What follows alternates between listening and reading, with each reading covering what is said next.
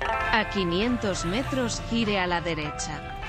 No sé si vamos bien, ¿eh? Hijo, de verdad, no es tan difícil. A Canal Extremadura Radio se va todo recto. Y allí, pues a turno de tarde, el magazine de la tarde, que no tiene pérdida. Pe- pero todos los días.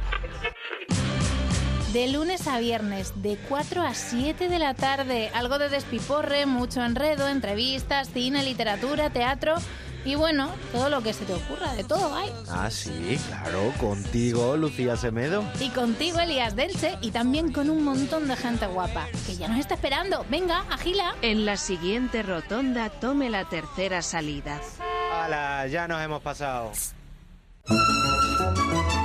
Cuéntanos lo que quieras. ¿Perdona? Una felicitación. Una dedicatoria. Para tú. Una anécdota. Eh, ¿no? Envía un audio de WhatsApp al 699 80 41 30. Queremos escucharte. Papaya. El mejor día de la semana. De lunes a viernes, de 7 y 5 a 8 de la mañana. 699 80 41 30. Iguales. El espacio para la igualdad en la radio pública extremeña.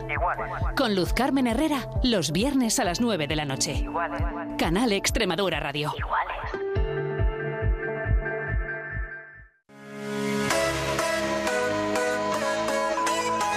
Esto es lo que pasa cuando Extremadura se pone en juego. Este domingo de 11 de la mañana a 2 y media de la tarde, donde contaremos el Mérida Atlético Baleares de Primera Federación Masculina en una mañana de hasta 12 partidos en juego. Y por la tarde de 4 y 5 a 7 y media, donde contaremos el Yerenense San Sebastián de los Reyes de Segunda Federación, más otros dos partidos de nuestra tercera. Este domingo Extremadura se vuelve a poner en juego. Canal Extremadura Radio, la casa del deporte extremeño. Ya no quiero estar sin ti. En Canal Extremadura nunca te dejamos solo. Si no estás aquí, no me di cuenta y te perdí. Porque estés donde estés y vayas donde vayas, tú, tú, queremos acompañarte siempre. dulcecita. Cremita de. Y si lo necesitas, te lo volvemos a contar. Dulcecita, flow, trululú. Cremita. Porque somos tu radio en Extremadura. Puedes escucharnos en las ondas o puedes seguirnos en las redes sociales. Canal Extremadura Radio.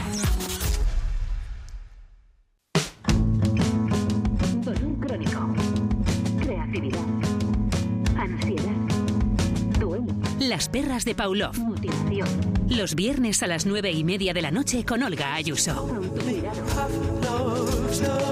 Canal Extremadura Radio. Ruptura. Inteligencia. Sexología. Fobias.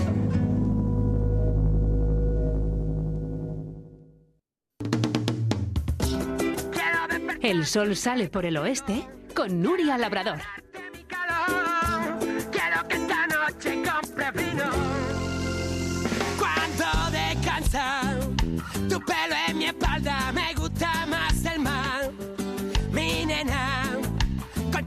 Y arena, te invito a pasear.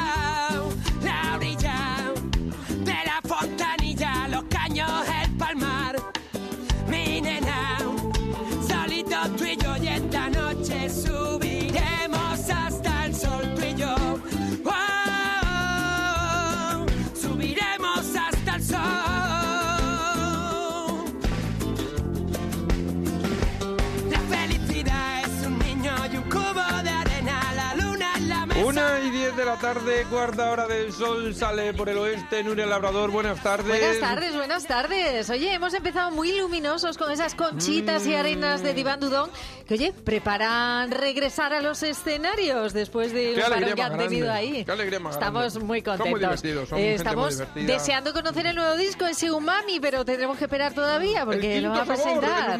Hombre, claro que sí. El sabor ese delicioso que dice que se te queda así, bueno, pues esperamos, esperamos degustarlo, que seguro que es maravilloso. Pero además, hoy fíjate, es el Día Mundial de las ONGs. Siempre es buen momento para resaltar el labo- la labor que hacen. Siempre decimos en general todas esas personas que prestan, pues eso, echan una mano de una forma completamente altruista.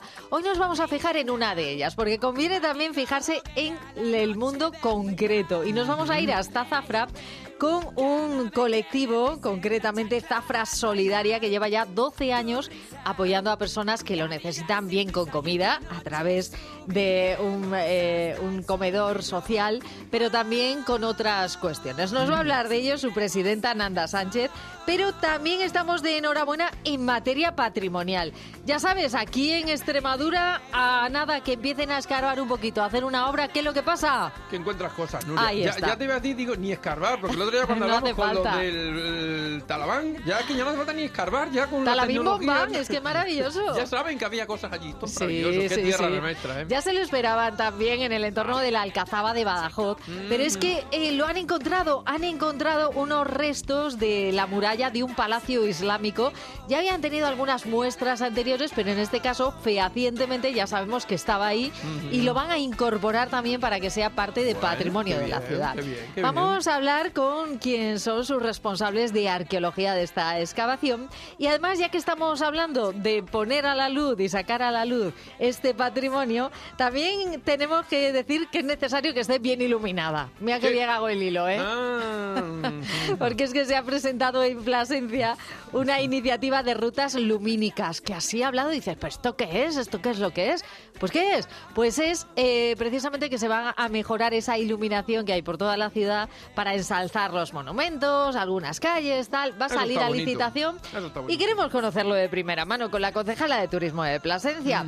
Y bueno, ya que empezamos con un tesoro pasado, miramos también al futuro más inmediato, porque tenemos la Semana Santa ya a la vuelta de la esquina. a la esquina. Yo ya me he Sí, pedido el sí. día, ya me he pedido el Hombre, está muy bien, a está muy... trabajar. Hombre, es que hay que ir cargando pasos, ¿no? Tú ya te, te- te estás preparando los hombros y todo eso ahí. Mm, Yo que soy un... No, no, no, a ver, yo prefiero verlo, yo prefiero verlo. Tú lo ves y comes pipas y luego arreas el suelo. Llévate un sobrecito, hombre, que se pone en los suelos. Bueno, las pipas extremeñas, las pipas extremeñas que Sí. son aquí, si ya aparecen, te, te viene la bolsita con tu sobrecito para poner las pipas, que me Como debe ser. debería ser obligatorio. que Efectivamente, porque si no es un asco. Bueno, lo que no es un asco son esas procesiones y todo lo demás. Hoy mismo se presentaba el cartel en Badajoz de la Semana Santa.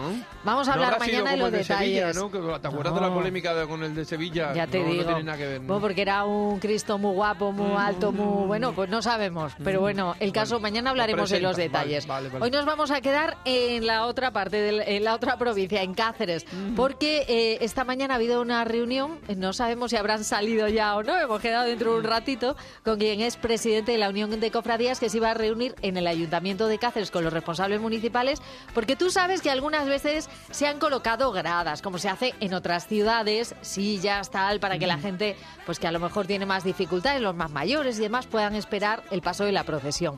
Se quitó hace algún tiempo porque faltaban perrinas, vamos a ver si Sí, se va a conseguir Eso está bien, recuperar eso está bien, y otras cosas. Se, no, se ven las cosas de otra manera. Claro. Claro, hombre, es que hay personas que no pueden estar tanto tiempo de pie. En fin, ¿y quién no siente Extremadura cuando escucha, yo qué sé, el candil, el redoble? ¿Sabes que vamos a vivir hoy el Día de Extremadura? ¿Ah, sí? Nos hemos adelantado mucho, ¿no te Tanto, parece? ¿Qué previsora eres? son muy previsores. No más lo son con el Día de Extremadura en la escuela, que Ah, en claro. la escuela, claro, claro, El 8 de septiembre tú dile a los muchachos, vente al cole, que vamos No, a hacer una todavía no. fiesta. No, no, claro, claro, están todavía de vacaciones. Así es que lo hacen en estos días en diferentes centros escolares y nos vamos a ir a uno en Cáceres, al Colegio Diocesano. Muy bueno, bien. nosotros no, que se va a ir una afortunada, que es nuestra compañera Charo López, que bueno, nos va a contar un poquito cómo lo bien. están celebrando. Oh, qué buen rato vais a echar aquí en la radio, Hombre, nosotros siempre echamos un buen rato y en este caso con la ayuda, como cada día, de nuestra Carmen Castaños. Y hoy tenemos a Inma Calvo. Ayer era el guapo, hoy es la guapa que nos pone la música así de bien.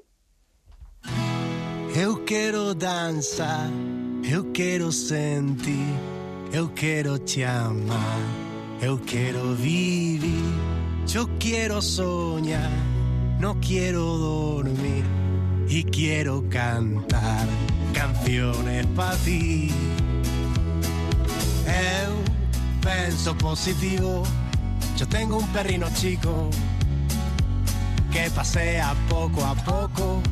Eu penso positivo, eu teño un cao menino que pasea poco a poco.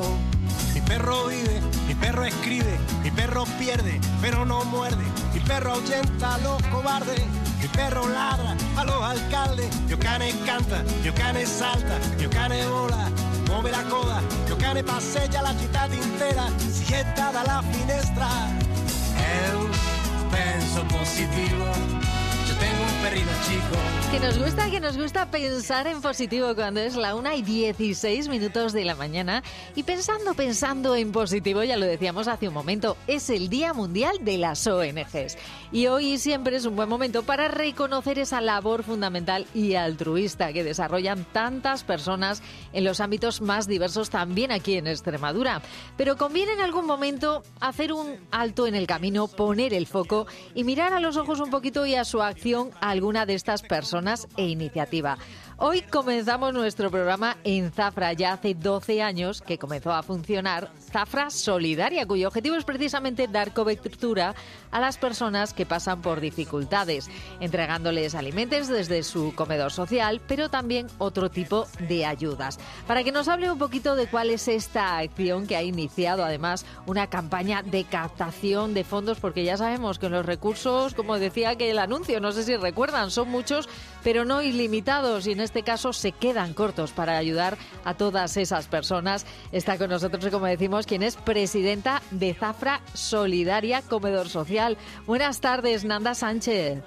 Hola, buenas tardes. Como decimos, hay que pensar en positivo, pero haciendo acciones. Y vosotros lleváis 12 años viendo dónde se necesita para intentar ir allí a, a echar una mano.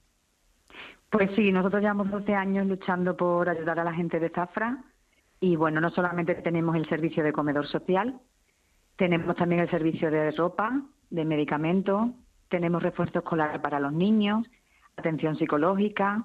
Bueno, es que son 23 grupos porque tenemos la suerte de ser más de 500 voluntarios que estamos luchando por esto, ¿no? Ahí es nada, 500 voluntarios que prestan su tiempo, su colaboración, su hombro, su mano, lo que se necesita en cada momento, pero como decimos, nunca se llega a todas esas necesidades que están y a veces eh, perdemos un poquito de fuelle. Sí, sabemos que estáis, incluso eh, fue considerado eh, de interés público este, este colectivo, pero a veces no echamos tanto a mano como, como es necesario, porque el dinero también hace falta y los recursos no sobran.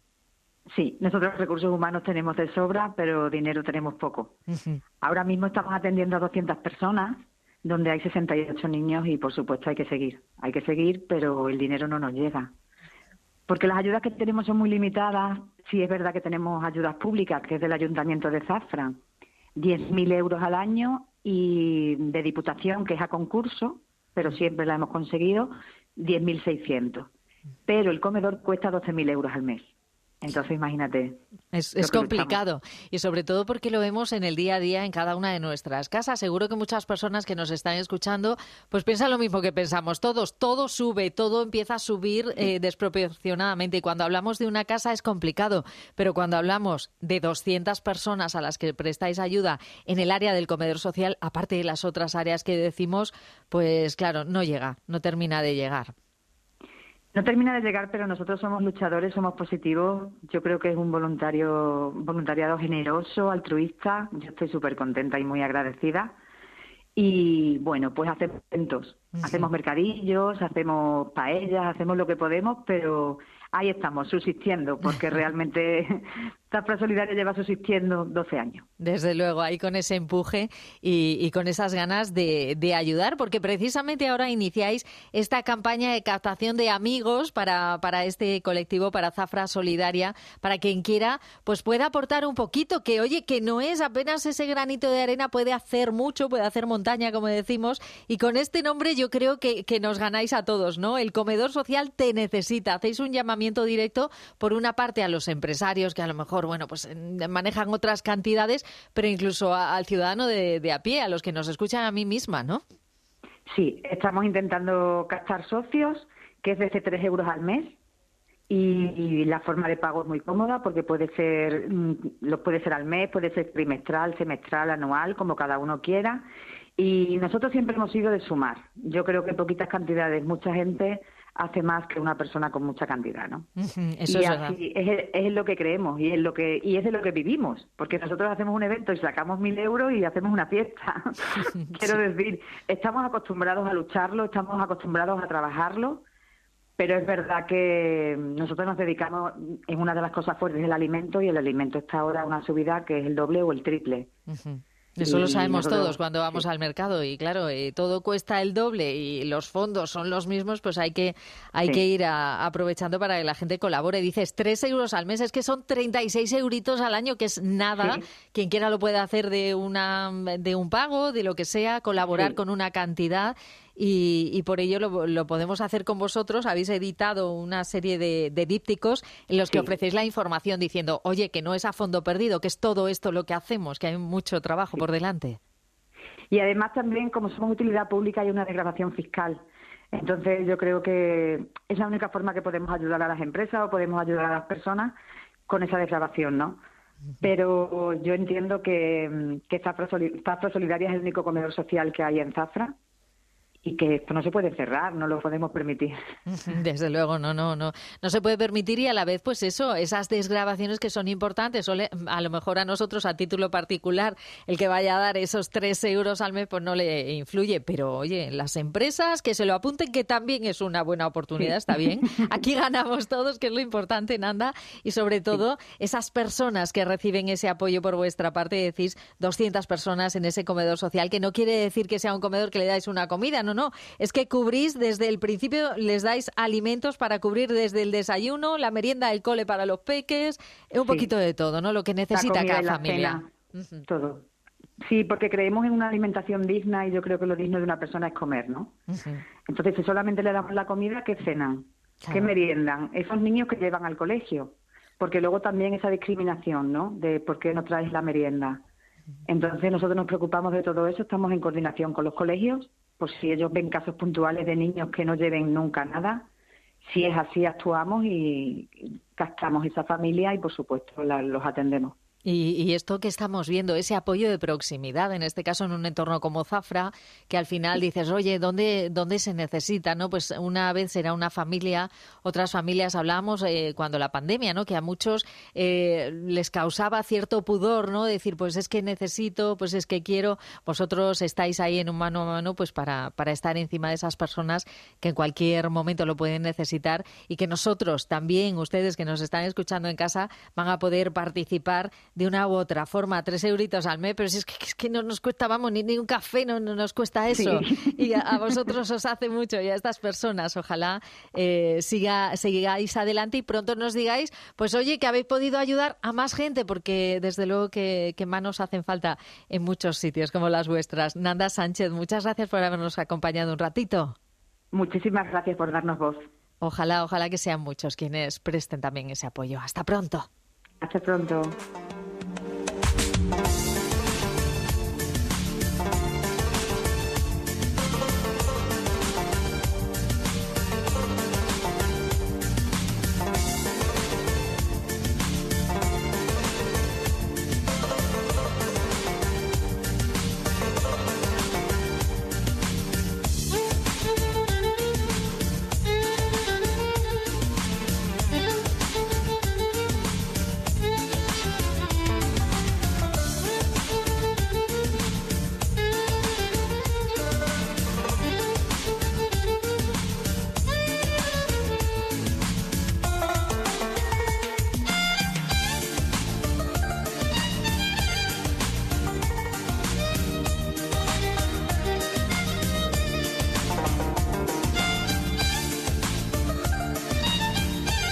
25 minutos del mediodía y estamos de enhorabuena en materia patrimonial. Siempre lo estamos, desde luego, porque eso que se ha convertido casi en un clásico en nuestra región, de cuando se acomete una obra que surja un tesoro auténtico, pues ha vuelto a pasar. Las obras que se están realizando en Badajoz, en el interior de la Alcazaba, han abierto paso a los primeros restos de lo que sería la muralla de un palacio islámico. Ya se atisbaba, ya se atisbaba, ahora es una realidad que se ha encontrado. Se paralizó la obra, se ha hecho el estudio, ahora se pretende integrar en, en ese patrimonio que tenemos en Badajoz maravilloso. Y como decimos, solamente es el principio. Para hablar de ello tenemos con nosotros a quien es uno de los arqueólogos de esta excavación. Buenas tardes, David Gordillo. Buenas tardes, Nuria. Oye, qué maravilla. Le comentaba a tu compañera, mi tocaya Nuria, digo, tiene que ser maravilloso cuando estás en ello y de pronto os imaginamos casi con la brocha y sacando y sacando estos restos. Y me decía, no, no, si es que es un trabajo duro, ¿eh? que están ahí mis compañeros, dale que te pego para, para trabajar y para sacar ese patrimonio, ¿no? Pero una maravilla. Desde luego, sí. Creo que es una de las grandes joyas arqueológicas de nuestra región, la Alcazaba, y además es un rincón que para nosotros los arqueólogos no deja de, de guardar secretos y, y, es muy generosa y hay que saber eh, saber escucharla también. Es Ajá. verdad que es un trabajo difícil, pero, pero muy agradecido. Desde luego, hay que, que- qué bonito esto que dices, David, de que hay que saber escucharlo, porque eh, esto del terreno lo estamos viendo, pero es que casi, casi se puede escuchar cuando vemos la zona en la que es, ¿no? Ya es de por sí es una zona rica, se estaba eh, acometiendo esos trabajos en lo que son los accesos hasta la Facultad de Comunicación, una de nuestra facultad además de, de- de comunicación ahí en, en plena Alcazaba. ¿Y cómo, cómo ha sido? ¿Cómo fue el momento? ¿Qué es el- lo que se ha encontrado para que quienes nos escuchan se hagan una idea? Como bien comentabas, pues en el marco de los trabajos de rehabilitación y recuperación de, de este interior de Alcazaba, entre la conocida Puerta del Capitel y el antiguo hospital militar que tenemos aquí, donde también está estuvo la antigua ah, catedral de Badajoz, pues bueno, pues a la hora de retirar esta, eh, esta rampa, que seguramente la hayas recorrido en alguna que otra ocasión para dirigirte a la facultad, pues aparecieron unos restos y entre ellos, eh, como bien comentabas, un, un resto de una muralla eh, que estaba cerrando el recinto de la, del Alcázar.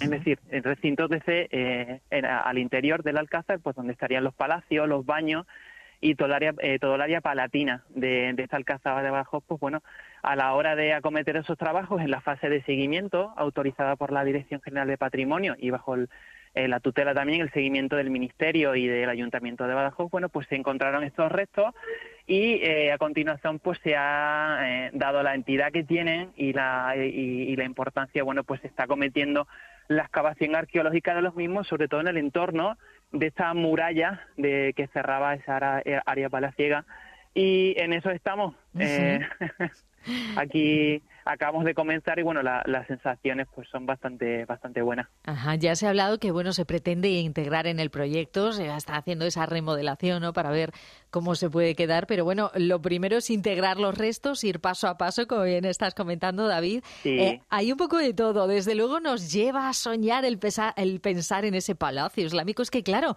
a veces no pensamos que, que se van eh, construyendo unas civilizaciones sobre otras.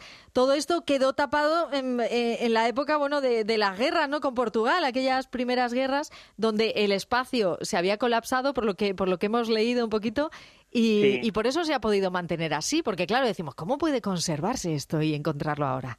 Claro, y además imaginaos la potencia de, que tenemos aquí. En algunos en algunas zonas pues alcanzamos más de tres metros. Y, y esto es como nosotros nos gusta hacer el símil de que parece una muñeca rusa, ¿verdad?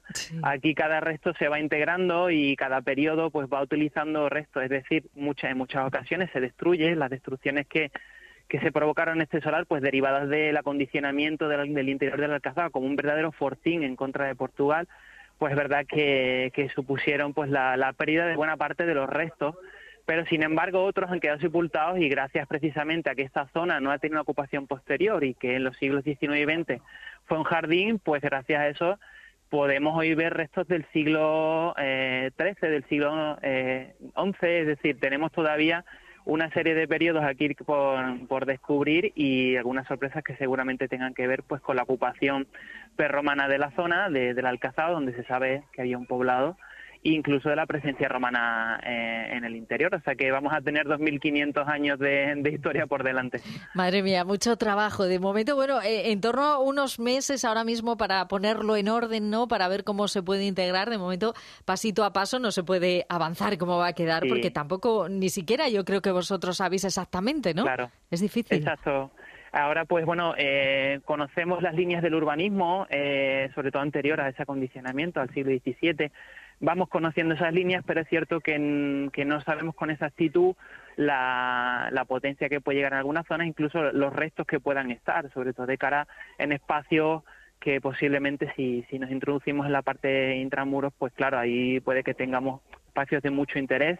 Y en esta ocasión el deseo y el propósito de- del Ministerio, Ayuntamiento y de todas las entidades implicadas es que forme parte pues de una extenso área arqueológica que también dé eh, que dé personalidad ¿no? y que le dé la identidad que ella tiene en este espacio, ¿no? que creo que la Alcazaba de abajo se lo merece y es un espacio que, que tiene mucho por, por ofrecer al visitante y a las personas de, de la ciudad y de nuestra comunidad. Desde luego que sí, es un valor que tenemos y, y cada vez se pone más en valor también. Hay más personas interesadas en irlo descubriendo con esas distintas capas que estabas hablando, David Gordillo, de, dentro de, de esas excavaciones que se están acometiendo. Apenas queríamos daros la enhorabuena y bueno, y también un poquito de ánimo, que tenés mucho trabajo ahí, pero tiene que ser apasionante. No sé, David, Sí. si para ti, ¿cómo, cómo es? ¿Cómo lo sientes tú? Para que veamos un Pues poco también esa nosotros- faceta humana, parte Claro. profesional.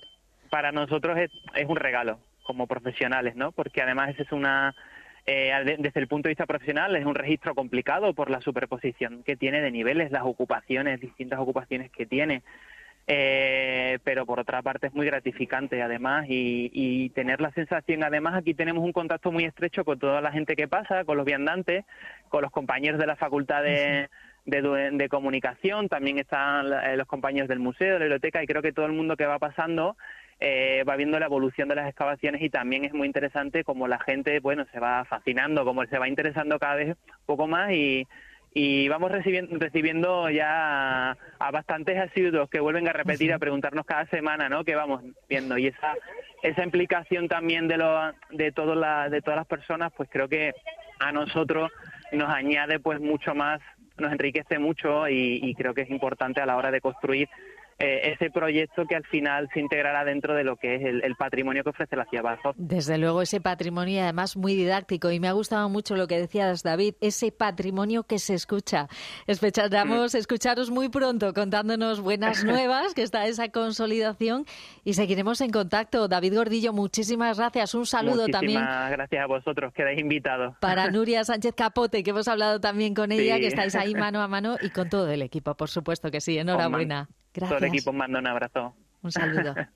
Adiós. todo es luz. Valencia, mira que pinta, blanco, pasteles y azul.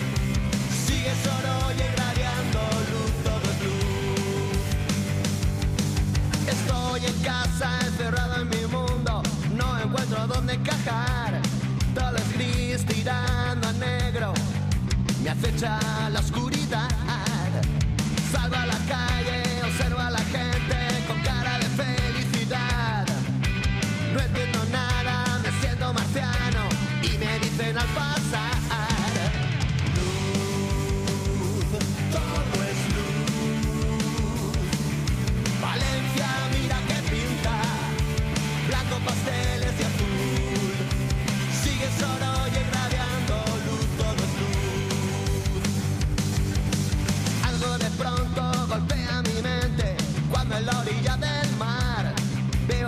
niños y jugando y unas chicas pasear. Un olor, un sabor, un calor, un color pueden hacerte cambiar. Ven a Valencia, mira que pinta, dime si no es el lugar.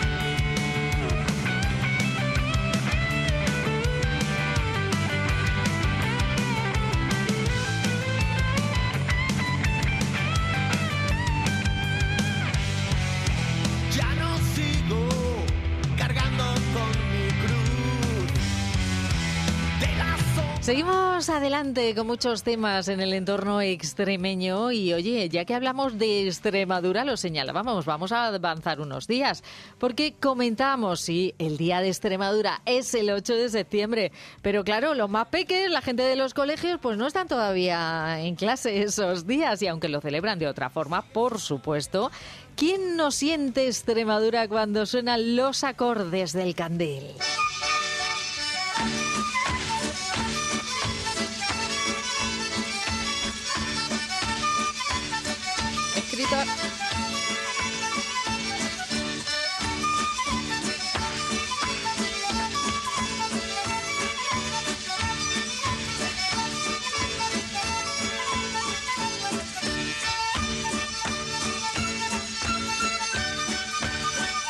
Ay, ¿quién no siente Extremadura, como decimos cuando escucha estos acordes? También, aparte del candil, el redoble, que además es el himno oficial de Cáceres, o nuestro propio himno. Bueno, pues lo comprobamos estos días con la celebración en diferentes centros escolares de toda la región del Día de Extremadura en la escuela.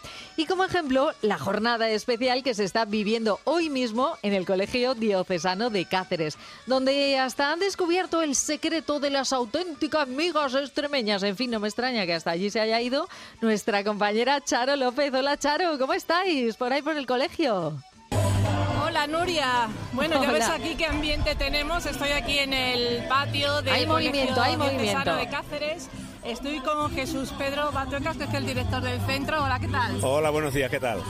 Bueno, eh, hoy jornada de fiesta, por lo que se ve, ¿no? Bueno, estamos intentando potenciar dentro de la Semana Escolar de Extremadura pues todos los valores, poner en alza, pues eso, los valores de, de nuestra comunidad autónoma, desde que los alumnos conozcan nuestro patrimonio histórico, natural, eh, la gastronomía, la vestimenta, los trajes típicos, las costumbres y, y hemos organizado una jornada para ellos.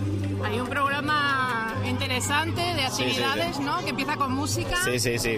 Nosotros ahora a las 12 y cuarto eh, comenzamos eh, un, acto en honor a la Semana Escolar de Extremadura. Comenzamos con el canto de, nuestro himno. A continuación los niños de educación infantil, tanto de primer como de segundo ciclo, nos van a deleitar con el baile de- del candil. A continuación la Asociación Cultural del Redoble, la folclórica, nos va a enseñar a bailar el redoble. Tendremos unas masterclass de elaboración de migas extremeñas y luego las degustaremos pues toda la comunidad educativa. Aparte de eso tenemos una exposición permanente de nidos de, aves autóctonas de Extremadura y una de enseres típicos de nuestra región, que va desde vestimenta, utensilios de labranza, de cocina, etcétera. Y toda la comunidad eh, educativa estáis vestidos, ¿no? Sí, sí, hemos animado a toda la comunidad educativa que vengan ataviados con trajes típicos de nuestra región, tanto profesores como padres como alumnos, y la respuesta creemos que va a ser mayoritaria. Bueno, es importante, ¿no? Fomentar ese, Sí. ese espíritu extremeño también entre los escolares. Totalmente. Vamos, creemos que es necesario que nuestros alumnos, eh, bueno, pues se potencie la, la cultura extremeña, la conozcan en todos los aspectos y esta semana escolar de Extremadura creo que es un, un momento propicio para ellos dentro de las aulas. Muy bien, pues muchísimas gracias. Gracias a vosotros. Bueno, pues eh, Nuria, estoy aquí con dos alumnas del centro eh, que vienen aquí ataviadas eh, con el traje regional. Comentarme vu- vuestro nombre. Eva. Rocío. Bueno, eh, vosotros vais a participar bailando en el... Sí, bueno, eso se va a intentar. Bailar el redoble, sí, sí. Sois de las que vais a hacer esa clase, ¿no? Con, con la, con la asociación del redoble, ¿no? Para aprender a bailar. Sí, sí, sí, vamos a hacerla, sí. Bueno, ¿qué os parece que, que haya una semana dedicada a fomentar un poco la historia de Extremadura en el colegio, en el centro, a conocer mejor un poco a la región? Pues a mí me parece muy importante que se realice estas actividades porque mucha gente no, no conoce las ni los bailes, ni de dónde vienen, no conocen esa cultura extremeña. Entonces, pues me parece muy importante que encima en los centros, desde, desde los más chiquititos hasta los más mayores, se dé a conocer esta cultura. Sí. Yo creo que también es muy importante realizar todo este tipo de eventos porque no solo es eh, que aprendamos de dónde venimos, porque muchas veces sabemos sobre varias tradiciones extremeñas, pero no nos interesamos lo suficiente por ellas como para explorar cómo es la cultura. Entonces, el hecho de que estos eventos como que den visibilidad a esa cultura y hagan que la gente se interese más por ella, pues me parece muy bien. Bueno, vais a aprender a hacer migas, un montón de cosas. Sí, sí, vamos a aprender un montón de platos extremeños, eh, a bailar el redoble y también hay un puesto para conocer eh, distintos nidos de pájaros de aquí de Extremadura y está todo muy completito.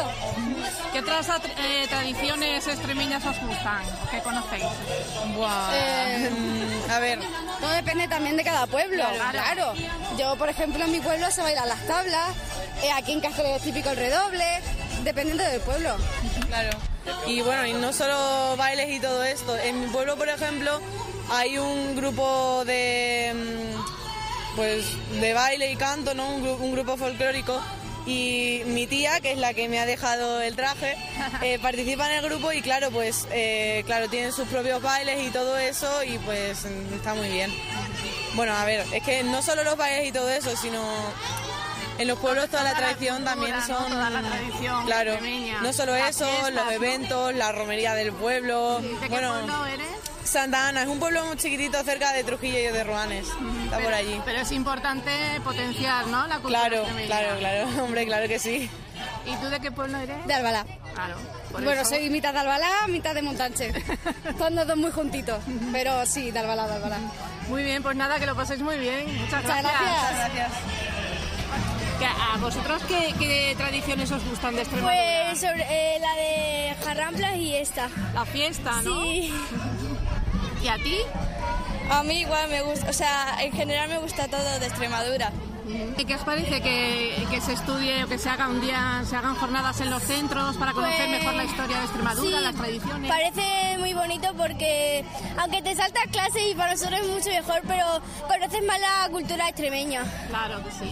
Y pues a mí, a mí me gusta porque por lo menos puedes recordar los tiempos antiguos que había antes, cómo se hacía, las tradiciones. Entonces, a mí como me siento a gusto.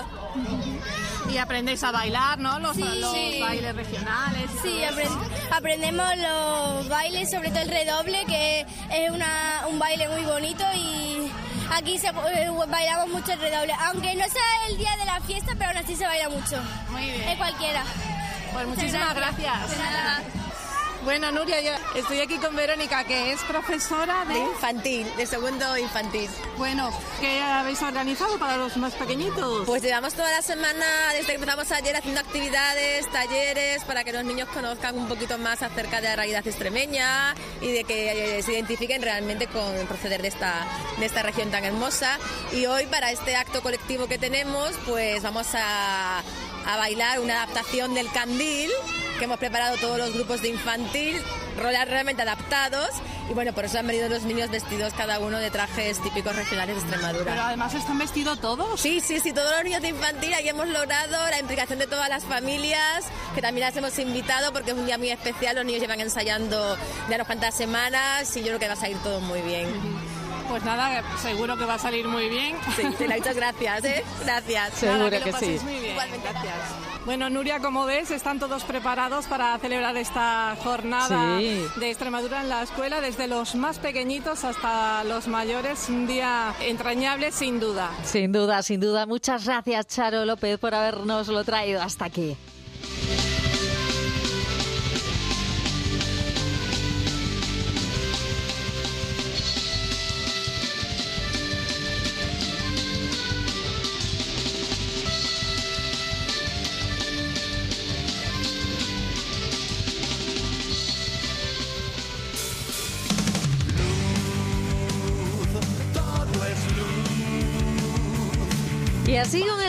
Ritmo extremeño en el cuerpo de esa semana de Extremadura en la escuela, ahora sí vamos a hablar de lo importante que es ya no solamente que nuestra riqueza patrimonial salga a la luz, como veíamos en esa alcazaba de Badajoz, sino también que esté bien iluminada. Y hay que hacer este juego de palabras para hablar de esas rutas lumínicas que va a desarrollar el Ayuntamiento de Plasencia con un doble objetivo. Por una parte, atraer turismo, embelleciendo aún más la ciudad mediante una iluminación especial, pero también ganar en eficiencia energética. Para que nos cuente un poquito qué son estas rutas lumínicas, está con nosotros quien es concejala de turismo en Plasencia. Buenas tardes, Belinda Martín.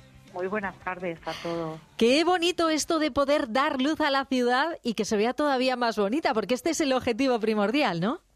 Bueno, pues sí, el objetivo primordial eh, parte de unas rutas lumínicas que teníamos ideas de realizarla, de iluminar más ciertos monumentos y también algunos de nuestros puentes y a la vez pues facilitar también el ahorro energético que, que, siempre viene bien, ¿no? Siempre es algo eh, ventajoso para, para todos. Así es, así es. Por ello, bueno, lo anunciabais ayer, ¿no? Que iba a salir a licitación y que se va a implantar esa nueva iluminación en algunos entornos, desde luego, que, que evoca mucho de la ciudad de Plasencia, como es el Puente Nuevo, el Puente de San Lázaro, un poco por, distintas zonas, ¿no? Sí, así es, en diferentes zonas. Eh, va a ser en tres puentes, en el Puente Nuevo, en el Puente San Lázaro eh, será también en la Plaza Mayor, en la Plaza de San Vicente Ferrer eh, y en San Nicolás, en la Plaza de San Nicolás. Así es, ¿Cómo, ¿cómo se pretende hacer? Porque bueno, tiene que salir a licitación, por supuesto saldrá el desarrollo del proyecto, pero la idea es eh, como esa iluminación que vemos en muchos sitios que ensalza incluso lo que son los relieves y las zonas de, esos, de esos edificios. Exactamente, todo irá pues iluminado con, con luces LED y con diferentes eh, tipos de, iluminación, ¿no? Es cierto que ya está en manos de contrataciones, en breve va a salir el pliego, imaginamos que en dos o tres semanas estará ya el pliego en marcha y, se aprobará pues no tardando mucho. El plazo serán cuatro meses y con lo que imaginamos que, a finales de año ya la obra estará terminada y se comenzará durante el verano. para poder eh, verlo ya más bonito todavía, porque hablamos de turismo en Plasencia, desde luego es algo que se está impulsando, ¿no? Con muchas actividades, siempre merece la pena visitar esas calles, ese patrimonio maravilloso que es de todos. Y ahí hay una gran responsabilidad también como responsable del área de turismo para, para dar esa cobertura, ¿no? Que haya actividades pero también que el entorno esté adecuado. Efectivamente, principalmente también para todos los vecinos de la ciudad, ¿no? También por tema de seguridad, ¿no? No es lo mismo estar en una ciudad a oscuras que en una ciudad que esté iluminada, ¿no? Que haya luz, que eso evita, pues, pues las malas intenciones de, de, de, de gente, ¿no? Entonces, bueno, pues que tenga, le da una seguridad y, y, a la vez también un ahorro energético, que este ahorro que vamos a realizar, pues se va a poder invertir en otras necesidades de la ciudad, ¿no? Que es una doble eh, finalidad. Por una parte, que, que la ciudad esté más bonita, que, que se pueda ver, se pueda disfrutar mejor y que también ese ahorro que se va a realizar, que será alrededor de un 70%, lo que es el ahorro en sí, pues que ese dinero lo podamos destinar a, otras cosas que necesita la ciudad de Plasencia. Y tan importante también, bueno, que quede claro ¿eh? que no se va a iluminar solo los edificios, hay que ver el suelo también porque es importante para caminar, ganar en seguridad y que esas vías estén, por supuesto, perfectamente acondicionadas e iluminadas. Eh, no sé si en muchas ocasiones cuando hablamos de iluminación en las ciudades no pensamos en la Concejalía de Turismo y, sin embargo, aquí hay que aunarlo y vemos esas medidas transversales que son tan importantes para las diferentes ciudades, para que se desarrollen proyectos que realmente tengan que ver un poco con el devenir de la ciudad en unas cuestiones y en otras. Hay muchas veces que, que, bueno que vamos de la mano varios departamentos, ¿no? Que no solamente turismo es el llamamiento y hacer una promoción de nuestra ciudad, sino también pues muchas veces es que nuestra ciudad Uy, Parece que, hemos pisado un cable o algo, de pronto hemos dejado de oír a Belinda Martín, que estábamos hablando con ella, se nos ha caído la, la conexión. Está, ¿La tenemos ahí, Belinda? Sí, sí. Ahora, ha sido un segundo, sí, sí, ya sabes, esto del teléfono a veces nos juega sustos. Que lo que comentaba, que muchas veces vamos de la mano diferentes departamentos, que el turismo no es solamente eh, promocionar ni traer a, gente ni a visitantes a nuestra ciudad, sino que también tenemos que tener nuestra ciudad preparada para que esos visitantes pues vean nuestra ciudad bonita, bella y disfruten de ella. Todas sus necesidades estén cubiertas en los días que, que estén aquí o en el día que pasen por aquí. Entonces, hay muchos departamentos y muchas áreas dentro del ayuntamiento pues, que tenemos que estar en continua conexión porque el trabajo, como siempre, es de equipo y es de todos. Un trabajo, desde luego, que podemos disfrutar y por ello te agradecemos que nos hayas acompañado un ratito esta mañana. Esperemos verlo y nunca mejor dicho, muy bonito, en poco tiempo. Belinda Martín, muchísimas gracias y buen día. Pues nada, muchísimas gracias a todos vosotros.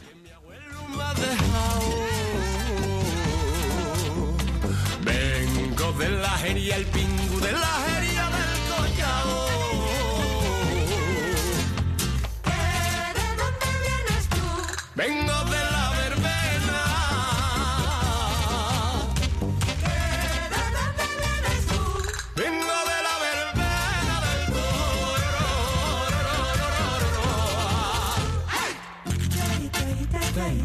El huerto a tu boquita. En la Juenti yo te vi, en Plasencia nos quisimos. Y el cantaru que llevabas, entre los dos lo rompimos. Entre los dos lo rompimos, entre los dos lo rompimos. En la Juenti yo te vi, en la Juenti nos quisimos.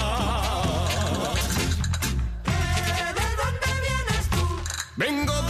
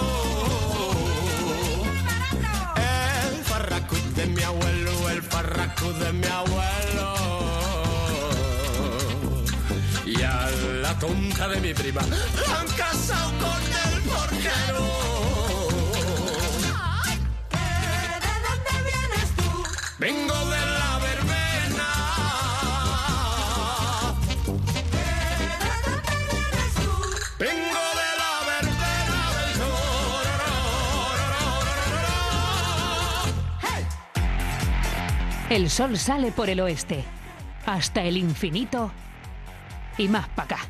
Siéntate a mi vera, coge la guitarra, compadre, que la noche es larga, vamos a cantar por cuerva, para animarla, para animarla.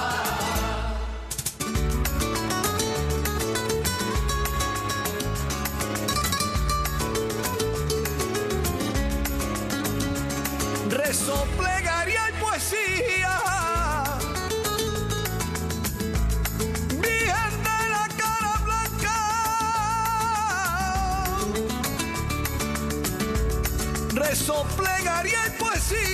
Apenas faltan siete minutos para llegar a las dos del mediodía, ya saben, la hora en la que llegarán los compañeros de los servicios informativos, pues para servirnos todas esas noticias que están ocurriendo en el entorno no solamente extremeño, sino también más allá. Nos contarán la última hora. Pero una última hora de la que estábamos muy pendientes, habíamos quedado en esta hora en poder hablar con quien es presidente de la Unión de Cofradías Penitenciales de Cáceres, con Santos Benítez, porque se reunía en el Ayuntamiento de Cáceres para hablar de cómo va a ser el devenir de la Semana Santa cacereña. Algunos detalles, como por ejemplo lo que se ha puesto sobre la mesa, es lo que nos está casi diciendo Paco Candela en, esta, en este tema. Siéntate a mi vera, porque se está planteando la posibilidad de si van a volver las gradas o las sillas para disfrutar de las procesiones en el entorno de la Plaza Mayor cacereña. Hemos llamado a Santos Benítez y nos dice "Es que estamos, estoy todavía en la reunión, no puede hablar con nosotros, pero bueno, le emplazamos mañana, hablaremos del tema, les contaremos los detalles. Y mientras tanto, bueno, pues nos hemos quedado ahí un poco en el aire planteando esta cuestión. ¿A ustedes qué les parece? ¿Es cómodo esperar desde luego los desfiles procesionales sentados y especialmente también pues para personas que tienen alguna dificultad de movilidad, para personas más mayores que a lo mejor les cuesta estar tanto tiempo de pie esperando que venga el desfile profesional y sobre todo como se pone en Cáceres las calles, bueno, en Cáceres y otros puntos de Extremadura que no se me enfade nadie. También lo decíamos al principio. Hoy se ha presentado el cartel de la Semana Santa de Badajoz y conoceremos más detalles de lo que va a ser el desarrollo de esa Semana Santa también en próximos días. Es que estamos a nada, a nada de poderlo disfrutar en la calle. Hoy queríamos saber esa última hora y bueno, el tiempo nos ha jugado una mala pasada. Nos comentaba Santos Benítez que seguramente habría terminado ya la reunión, pero no ha sido así. Así es que nos quedamos con un poco de musiquita y no sabemos si volverán esas sillas. Ya saben que hubo gradas en Cáceres entre 2003 y 2009, luego se colocaron sillas entre 2010 y 2011 Luego la quitaron, pues por cuestión presupuestaria, parece que cuesta mucho dinero y no sabemos si van a volver las sillas, si no van a volver y cómo se va a organizar esa Semana Santa. Aquí se lo contaremos, claro que sí.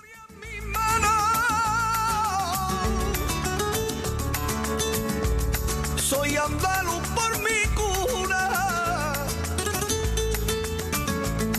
¿Pa' qué quiero más fortuna? Si además soy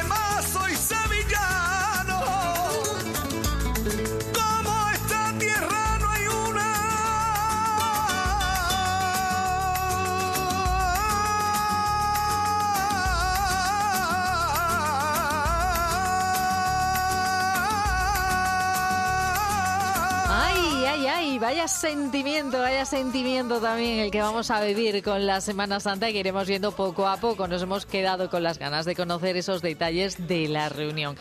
Por nuestra parte tenemos que irnos despidiendo ya, lo vamos a hacer con música, claro que sí, y deseándoles que tengan pues un buen día, que sonría mucho y que busquemos esos buenos motivos que tienen que encontrarnos bien preparados. Ya lo saben, llegan nuestros compañeros de los servicios informativos en nada, en apenas un par de minutos y mientras tanto pues disfrutamos con la música de, oreja de, de la oreja de Bango, que nunca viene mal, vamos a buscar esas cometas en el cielo. Adiós. Que me ha rozado el alma. Quédate conmigo y mi suspiro será el único testigo que se vestirá de fiesta. Quédate conmigo en esta noche avisar, porque solo tú, tú